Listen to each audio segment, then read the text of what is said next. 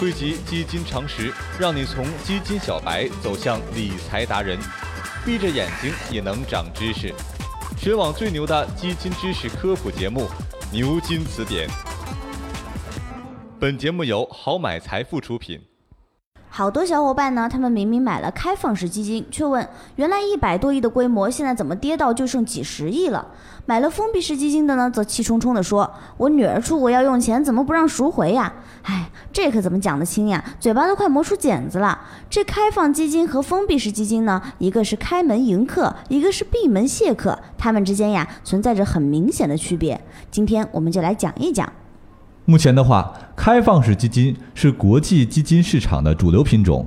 美国、英国、香港、台湾的基金市场均有百分之九十以上是开放式基金。之前的节目我们曾经说过呀，基金要进入正常的买卖阶段，会经历三个时期：募集期、封闭期、存续期。基金募集期呢，是说从基金的招募说明公告开始到基金成立为止，投资者在这个阶段只能买入，不能卖出基金份额。基金封闭期是说，基金开始运作，投资者不能对基金进行申购和赎回，一般是一到三个月不等。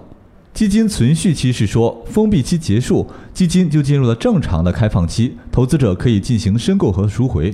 封闭期呢是基金的运作时期，在这一期间呀是绝对不允许赎回的。一方面是为了方便基金的后台登记注册中心，为日后申购赎回做好最充分的准备；另一方面呢，基金管理人可将募集来的资金根据证券市场状况完成初步的投资安排。但是你们也得注意哦，封闭期一结束，基金就可以自由申购赎回了。开放式基金照样会面临各种麻烦。让我们打个比方，王先生两个月前认购了五十万某开放式基金，认购后呢，该基金经历市场短期下跌后反弹，眼看净值就要由亏转盈了，王先生却急着用钱要赎回拥有的全部基金份额。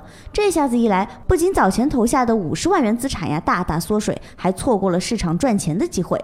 管理这只基金的基金经理呢也很无奈，基金规模大幅缩水，影响了他的操作布局，错过了很多的好机会。有了这样的一层顾忌啊，于是人们又把目光转向了封闭式基金。封闭式基金是指基金的发起人在设立基金时，限定了基金单位的发行总额，筹足总额后，基金即宣告成立，并进行封闭，在一定时期内不再接受新的投资。让我们再来说一个例子啊，钟小姐呢今年三十二岁，在二线城市里面当一个中学老师，收入稳定。年初的时候呀，钟小姐听朋友的推荐，拿出了五万元积蓄，买了一只封闭式基金。最初呢是小幅涨了点儿，钟老师很开心。没想到七月以来呀，一路下跌，钟老师有点慌了，甚至开始怀疑人生。在这里啊，甜甜给大家提个醒：封闭式基金的波动幅度呢会大于开放基金，这很正常，因此不适合新入是、风险意识不强的投资者。那它适合谁来投资呢？第一是证券市场的老手，把购买封闭基金当做购买指数，这样投资者风险会略微降低，还可以分享股票市场的增长收益。第二呢是中长期的投资者，不必执着于它某个交易日的涨跌，能够持有封闭式基金直到存续期结束或者转为开放式。